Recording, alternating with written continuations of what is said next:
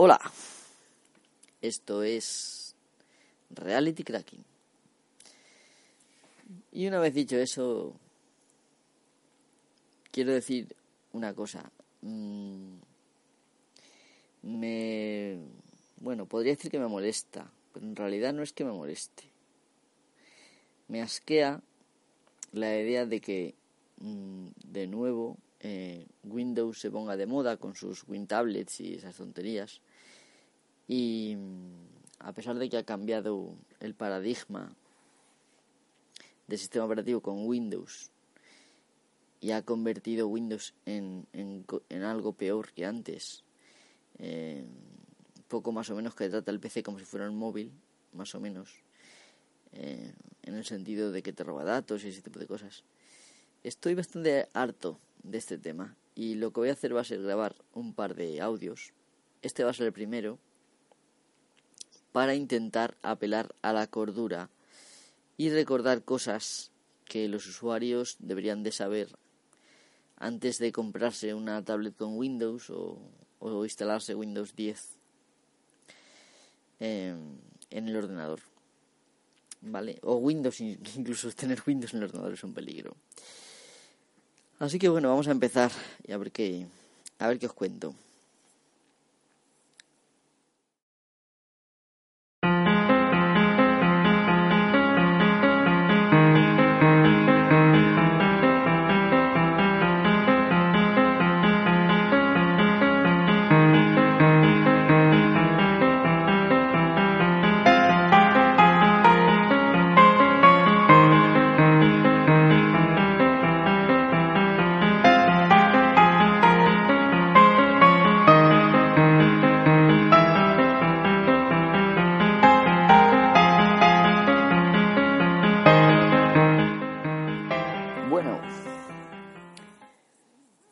Empezar porque la, el tema de hoy...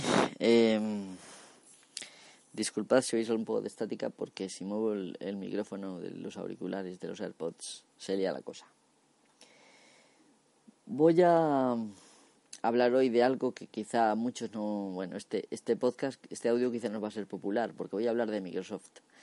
Voy a empezar hablando de, recordando las cosas que Microsoft ha ido haciendo durante toda su historia y aunque alguno me puede decir que ahora hay empresas más malignas que Microsoft ha sido nunca, eh, todavía Microsoft eh, ha hecho bastantes cosas y creo que recordar la historia, eh, como dicen por ahí, quizá nos ayude a no repetirla. Bueno, he apuntado aquí unas notas, lo digo porque si me veis que para no perderme porque hay tantas cosas que quiero decir y también lo he resumido porque es que hay muchísimas eh, no voy a meter no voy a contar las meteduras de pata de Microsoft que han sido muchas sino las cosas que yo considero eh, a remarcar mm, para ver el carácter de la compañía y cómo durante mucho tiempo eh, ha abusado de su poder lo cual ha sido malo para la industria en general, para Internet en particular y para los usuarios también. Eh.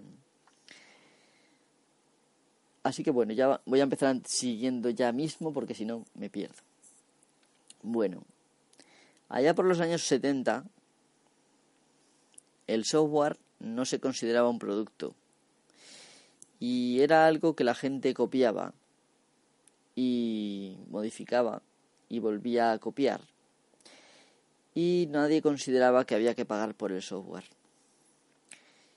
Entonces, las grandes empresas mm, informáticas se dedicaban más bien al hardware, a crear equipos y pues prácticamente no se no existía el concepto de software como producto. El software era un, una cosa que hacía falta y que se muchas veces la propia empresa escribí, tenía empleados que escribían el software que hacía falta o se compraba de otra empresa, pero estamos hablando de servicios más que de más que de lo que es el software. entonces, pues en esa época eh, un tal Bill Gates escribió en, en una revista de aficionados a la informática muy famosa una carta eh, que por cierto, si la queréis ver, eh, la tengo en lógica de Mist, en, si vais a Mist, a mi página web, mist.es, ya lo digo, a ver, m h y s t .es. Vale, vais a esa página. Em, y si buscáis Bill Gates, si no, voy a decir yo enseguida el artículo. Em, se llama el artículo Software privativo, el origen del mal. Y ahí, ahí doy muestra de lo que es la carta en sí, sale la carta traducida del español. Em, y, veréis por qué mm, pues este tío Bill Gates eh, planteó la, a la gente la idea de que claro que depurar Basic que era lo que su producto estrella de aquel momento Basic el lenguaje de programación Basic no sé si alguno de vosotros lo conoceréis, muchos sí, porque incluso yo recuerdo que cuando yo, bueno, en los años 80 había publicidad de Basic por un tubo en la tele cosa que ah, no tiene precedentes y que después no se ha repetido de ningún lenguaje de programación que yo conozca. Em, el caso es que este señor dijo en su carta, pues es que nosotros dedicamos muchas horas a, depurar Basic y eso tenemos que cobrar de alguna manera. Y empezaron a cobrar por Basic em, a gente como los programadores, que entonces más o menos no era una especie de oficio todavía, ¿no? Porque no había realmente no había la idea que tenemos ahora de empresa informática y tal, sino que había gente que hacía hardware. Y era un tema como de aficionados más que nada, aunque sabían bastante, muchos, ¿vale? Pero. Y no se, no se consideraba. O sea, la idea. El, la idea de entonces de lo que es la informática era totalmente distinta de la que es ahora, como podréis imaginar. Y si leéis la carta que os digo, el artículo que os digo, pues os daréis cuenta de la diferencia. Si, si también escucháis a Stallman, os contará también lo mismo, que él cuando empezó, incluso habla de los años 80, eh, pues no había ese concepto y que todo el software era libre que de repente llegó su empresa compró un sistema operativo que era privativo eh, y bueno, sufrió los efectos de que empezara a convertirse el software en algo secreto y, en fin. Vamos a... Eh, entonces, ¿cobrar por Basic es malo? Pues hombre, hoy en día, considerándolo como la idea de hoy en día, no, pero la idea de que en aquel momento nadie pagaba por el software, o prácticamente nadie, y que ellos empezaron a cobrar por algo tan sencillo como Basic, no estamos hablando de un sistema operativo complicado, sino un lenguaje de programación mierdoso, ¿vale? Eh, pues es una cosa que chocó en su momento y que probablemente levantó ampollas, aunque la gente seguiría copiando todavía Basic y gratis durante muchos años, ¿eh? no os penséis que... Bueno, el siguiente, el siguiente evento que yo quiero recordar ahora, relacionado con Microsoft, eh, está relacionado con, con IBM, ¿vale? Pues mm, por H por B, Microsoft entró en, en tratos con IBM y eh, IBM le pidió que les proveyera de un sistema operativo para sus PCs que bueno pues prácticamente el IBM PC se acababa de inventar que como sabéis es una arquitectura entonces eh, supuestamente Microsoft iba a escribir un sistema operativo para IBM vale en lugar de eso lo que hizo fue comprar los derechos de de 2 de DOS, de DOS. Si os acordáis de MS2, pues esto es los orígenes.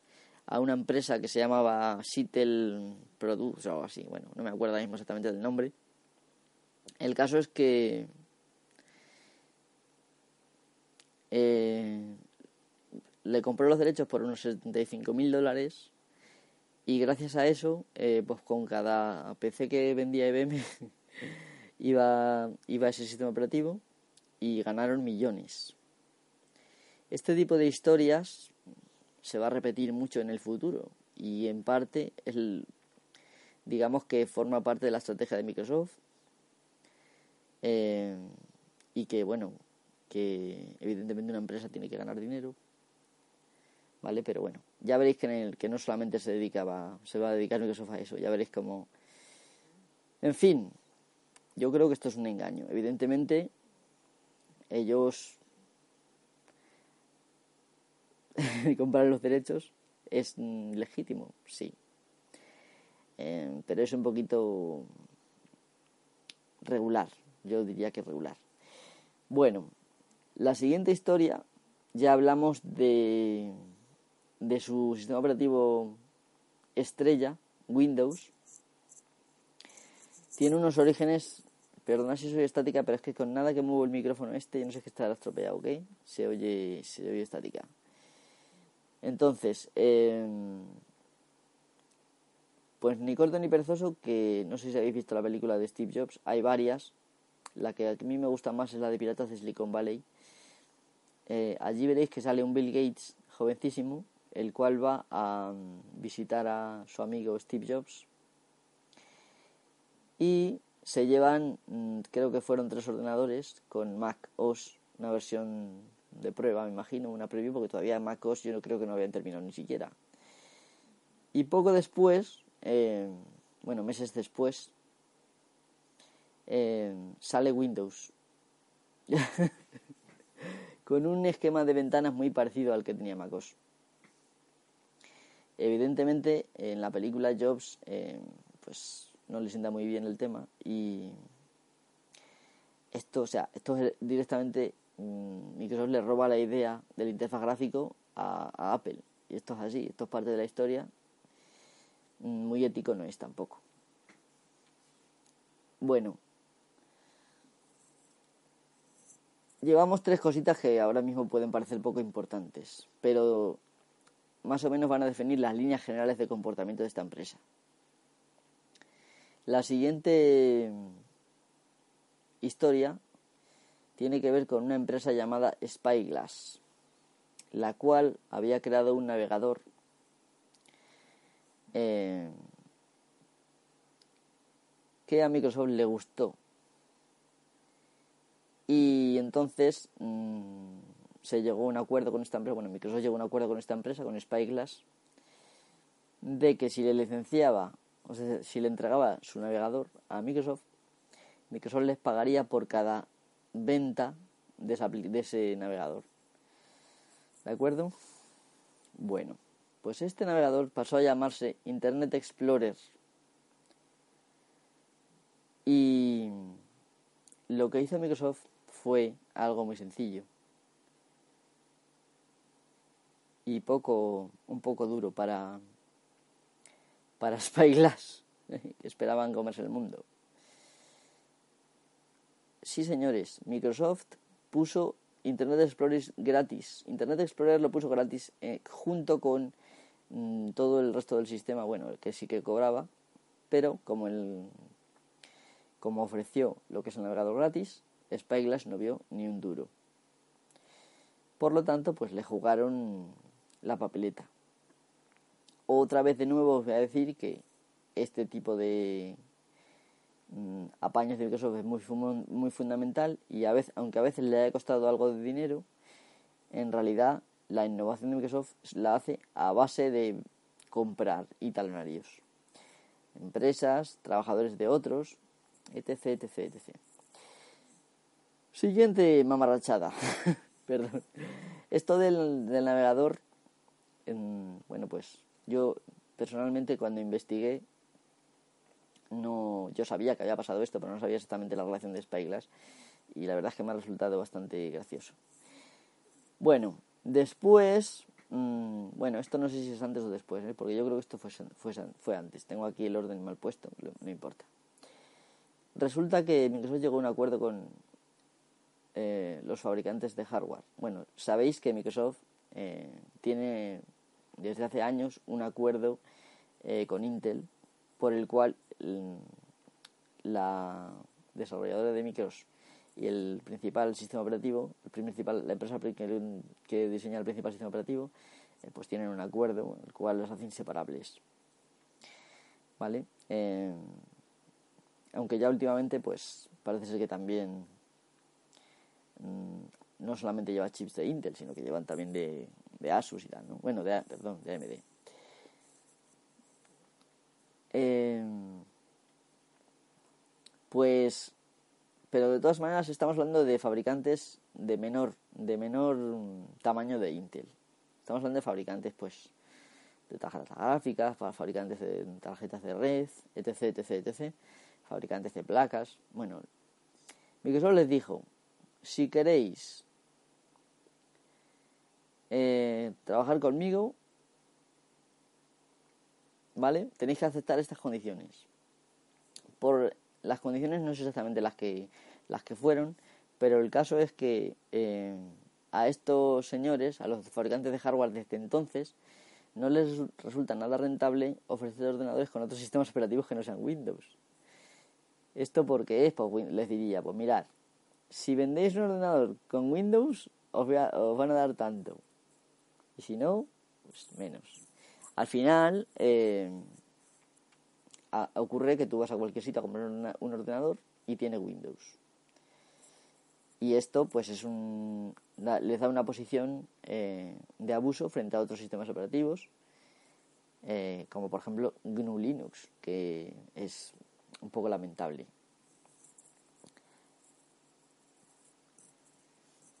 Últimamente, por ejemplo, eh, bueno, hace, hace poco tiempo, aunque relativamente poco, todavía hace un tiempo, eh, recordemos que después de Windows 8.1 salió Windows 10, no ha habido Windows 9.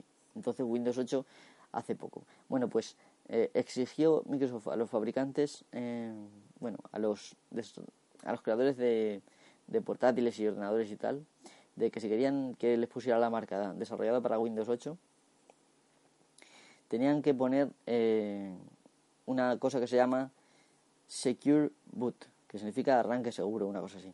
Que en claro es un sistema por el cual eh, el hardware puede impedir que instales un ordenador que no esté firmado por Microsoft.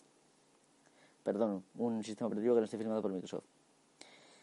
Esto hoy en día se conoce como UEFI, eh, que es una especie de reemplazo moderno de la antigua BIOS y por ahora se puede desactivar y tener la BIOS estándar eh, pero mm, en el futuro pues Microsoft puede decidir que hagan el cambio y que tú no puedes instalar Linux porque ¿por qué no? porque ese ordenador no se le puede deshabilitar el, el UEFI en fin, este tipo de, de acuerdos ya sabéis que por ejemplo Microsoft eh, vigila muy de cerca la, generación de drivers, lo firma y ese tipo de cosas, también crea una situación injusta para otros sistemas operativos como también GNU Linux, ¿vale? Eh, muchas veces, con el poco margen que les queda a los eh, fabricantes de hardware, se ven obligados a, tener que hacer eh, pues hardware cerrado con pues unas técnicas, o sea, digamos que mantienen sus secretos y no documentan las funciones de su hardware de forma que eh, otros fabricantes no se pueden abusar de ello y sacarles la poca ventaja que tengan. Entonces eso obliga a si tú quieres un, un driver libre, eh, los, los, desarrolladores no tienen más remedio que hacer ingeniería inversa y adivinar qué es lo que hay hacia eso. Y aunque se consigue más o menos relativamente bien, pues hay muchas cosas que al no conocerse, pues no se pueden hacer y entonces básicamente eh, no puede haber nunca competencia entre un driver libre y un driver privativo. Eh, también es un problema que ha ocasionado Microsoft. Eh, es el culpable. Yo diría que que esto es como los agricultores, que más o menos si te va si te viene Carrefour a tu cooperativa y te dice dame todo, que no quiero que me hagas la competencia, pues Microsoft es algo similar. Bueno, eh, siguiente historia. Bueno, es conocido que Microsoft tiene una estrategia que le llaman abrazar, extenderse, expandirse, perdón, y extinguir. ¿Vale? Embrace, extend, and extinguish. Bueno, eh, es la estrategia que usa cuando Microsoft percibe una amenaza. Cualquier idea de tecnología que aparece como amenaza para el monopolio de Microsoft, que normalmente por ser compatible con plataformas de la competencia, es decir, cualquier cosa que vea que es compatible con las plataformas de dependencia, lo ve como una amenaza. Aparte de otras cosas, ¿vale? Pues es, digamos, abrazado eh, con mucho júbilo por Microsoft, eh, que saca su propia versión, eh, que puede ser, por ejemplo, una extensión específica de Microsoft que solo es compatible con Windows, ¿vale? Y que también funciona para, las otras para la otra plataforma, ¿vale? En principio. Una vez que Microsoft ve que una cantidad de desarrolladores importante está usando ya la versión de Windows, pues de repente saca otra versión en la cual ya eh, el resultado, digamos, de esa herramienta ya no es compatible con la otra plataforma que en original, que en origen era, ¿vale? Y de esa manera se apropia, digamos, de pues de, de, esa, de, esa, de esa historia, ¿no? Pues hay mucha, el problema del este problema viene porque si tú aprendes una cosa, pues te cuesta aprender otra. Evidentemente, si tú estás aprendiendo a programar en Java, por ejemplo, vamos a poner un ejemplo, y Java puedes, puede digamos, distribuirse para cualquier plataforma. Eh, si Microsoft saca su versión y de primeras funciona, puedes compilar lo que sea y funciona en todas las plataformas. Pero luego ya cuando tiene muchos usuarios, muchos desarrolladores utilizando su versión, de repente lo cambia y ya solo funciona el resultado, lo que compiles, bueno, ya sabemos que Java no se compila, pero bueno, es pseudo compilación. Eh, pues ya no funciona para más que para Windows. Ese tipo de... Bueno, con Java lo intentó, aunque no, no, lo, no lo dejaron. Los tribunales y demás causaron que su eh, Microsoft eh, J++ pues no siguiera adelante. Que por cierto siempre Microsoft eh, incluye sus propias mejoras, lo que, lo que supuestamente pretende ver como mejoras, que luego simplemente es eh, ruptura con el estándar de, eh, en fin. Bueno, un ejemplo muy interesante de este tipo de actividades, de la estrategia abrazar, expandirse y distinguir, em, bueno, pues viene de la mano de Internet Explorer. La arquitectura privativa ActiveX, que debido al monopolio de Microsoft se convirtió en un estándar de facto durante un huevo de años, bueno, pues eh, Microsoft desarrolló las herramientas para conseguir que los desarrolladores utilizasen su ActiveX en lugar del abierto HTML JavaScript. Esto lo debe conocer seguro de Overflow, a lo mejor otros que me escuchen, seguramente conocéis. Eh, ello terminó con un montón de aplicaciones eh, pues de temas de negocios y empresas y tal, que a pesar de ser aplicaciones web, estaban ligadas a Internet Explorer 6 y a Windows y no funcionaban en otros navegadores. Para hacer las cosas peor, una vez que Microsoft logró su cometido, se mantuvo en, IE, 6, en Internet Explorer 6, por años, impidiendo así pues, la, la, innovación de la industria de Internet y también costándole a las empresas millones de bueno millones en costes del desarrollo extra para hacer que sus aplicaciones fueran compatibles tanto en Internet Explorer como, perdón, tanto en Internet Explorer y su ActiveX como, como en los demás desarrolladores, como en los demás navegadores. Es decir, que prácticamente esto equivalía a desarrollar la aplicación dos veces. Eh, esto me ha pasado a mí, es decir, si alguno ha oído eh, que hubo una guerra de navegadores, pues esto viene de eso, ¿no? ¿Quién originó la guerra de navegadores? Microsoft fue importante elemento en, ella, ¿no? Evidentemente existía un estándar eh, abierto que pues venía del estándar HTML y del estándar de JavaScript, ¿vale? El estándar HTML ya incluye JavaScript. Por ejemplo, HTML5 pues incluye cosas de JavaScript, todo viene junto, ¿vale? Em, entonces, en lugar de usar eso, bueno, también se usaba JavaScript, evidentemente, esto simplificado mucho, eh, pues Microsoft se inventó, eh, en iOS 6 creo que fue la primera vez, aunque no estoy seguro, eh, se inventó una cosa que se llamaba objetos ActiveX.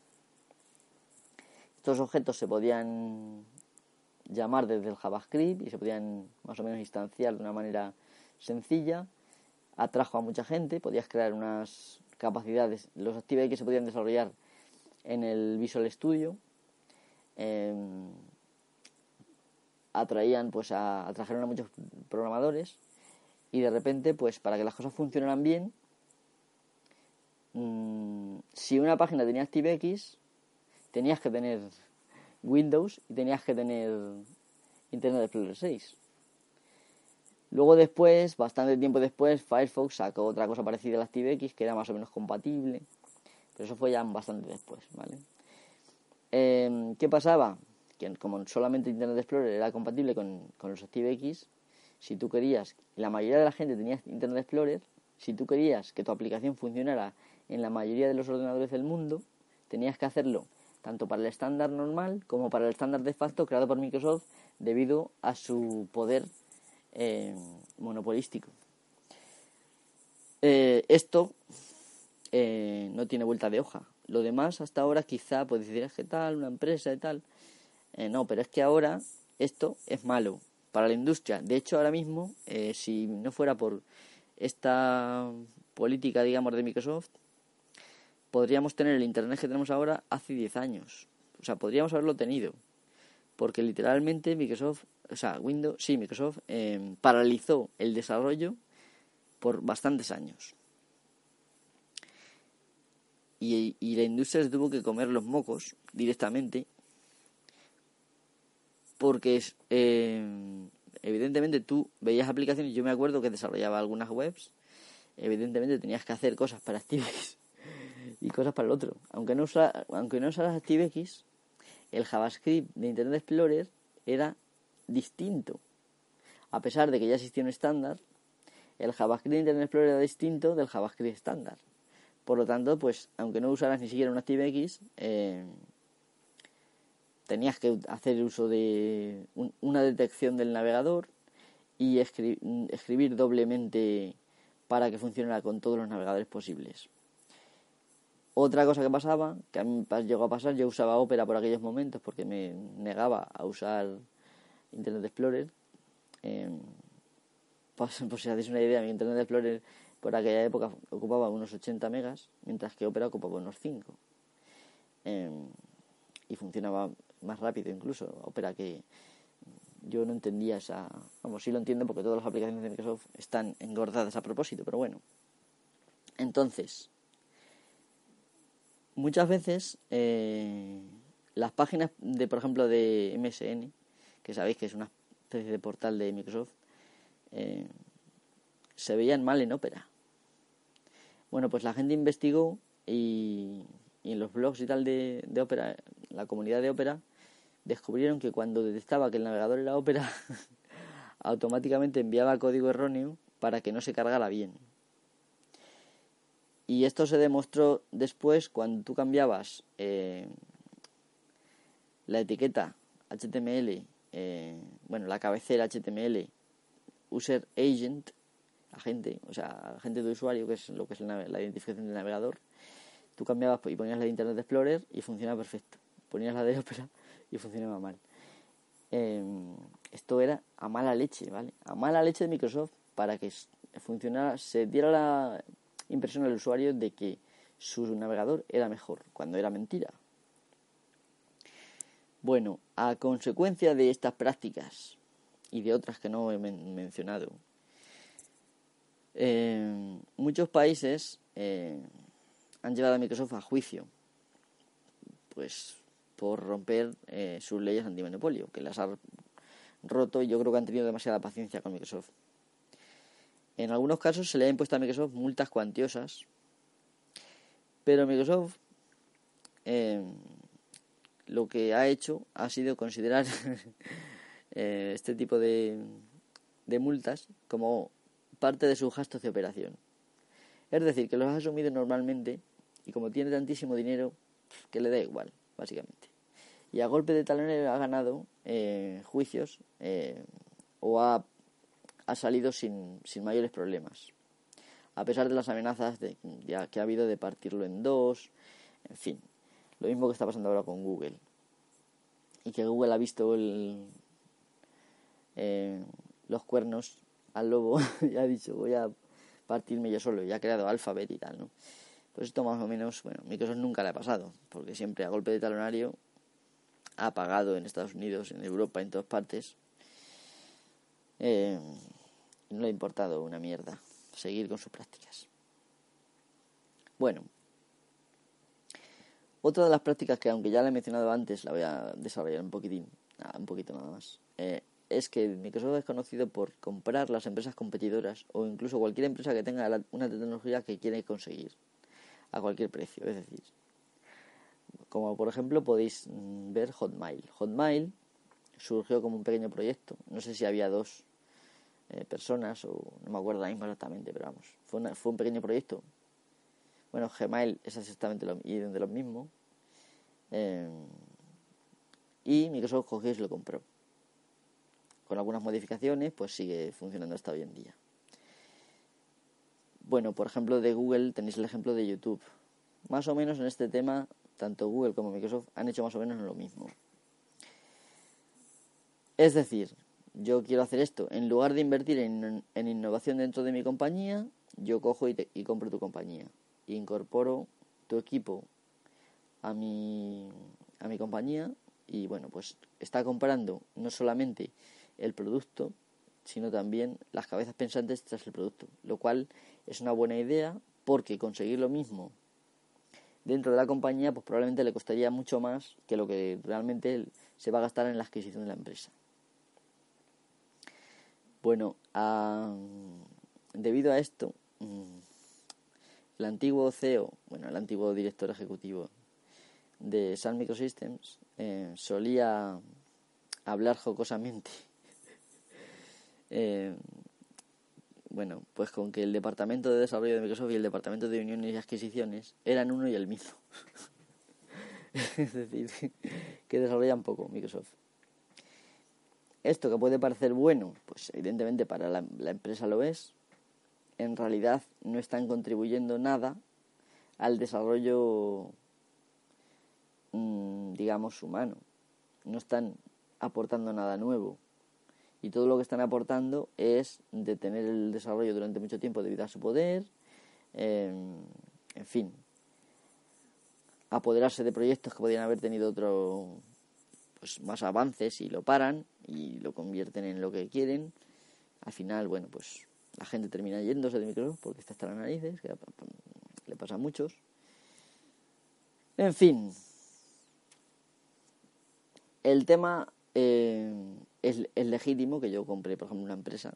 Si veo que lo que tienen lo que quiero y encima tienen la gente que lo ha hecho y tal y me confío en ello, pues ahora me lo compro.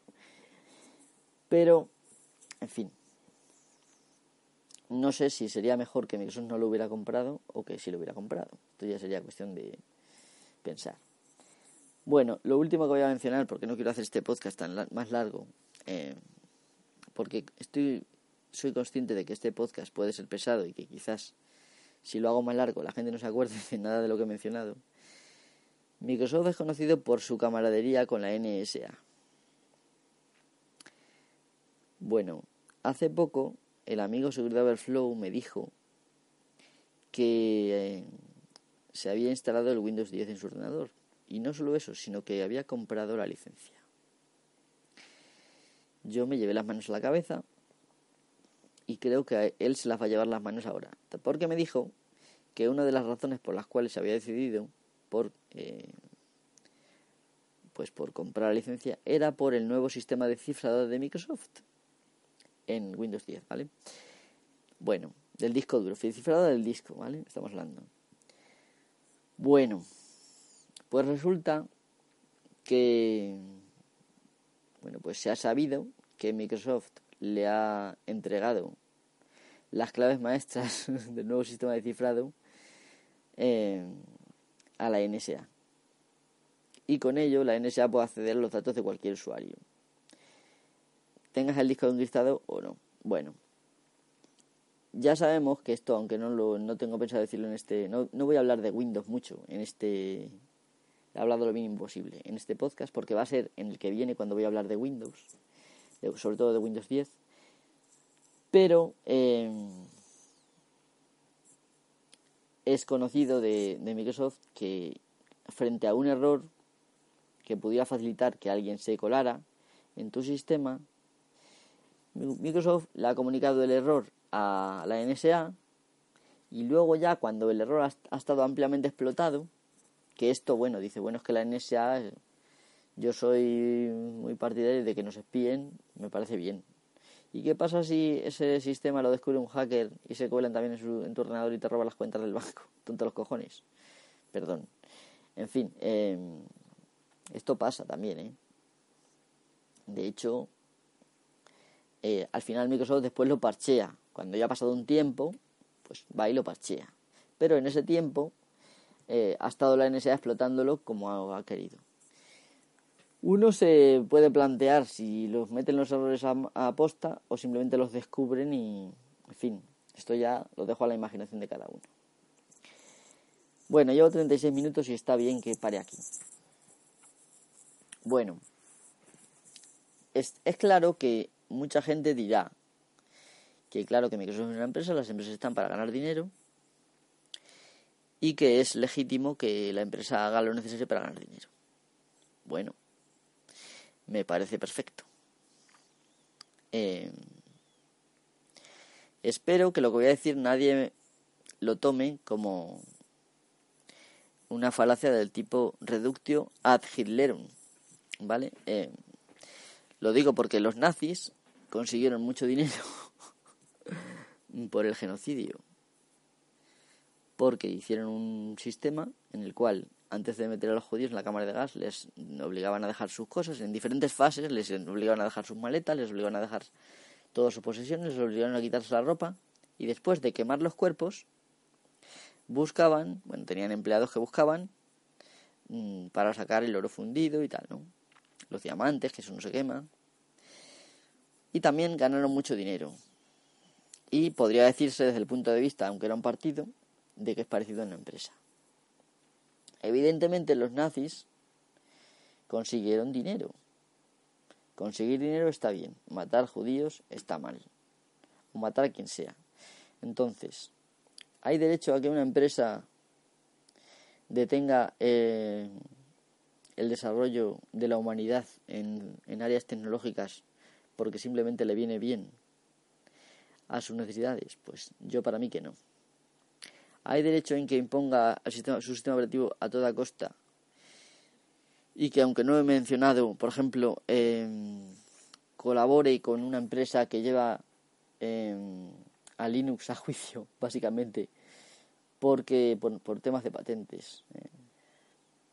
En principio porque por sospechas de que habían copiado su código en el kernel creo que es y luego por temas de propiedad intelectual eh, que no patentes que no bueno o sea juicios que luego no han no han terminado bien para, para esta empresa. SCO que básicamente Microsoft inyectó a SCO un huevo de dinero para que siguieran con el tema este del juicio y SCO después pues se arruinó porque desde luego no fue muy popular debido a su y evidentemente nunca se ha demostrado ni se va a demostrar porque no es verdad que el kernel Linux tenga ningún tipo de mm, de patente infligida, aunque yo soy de la opinión de que las patentes de software no deberían existir.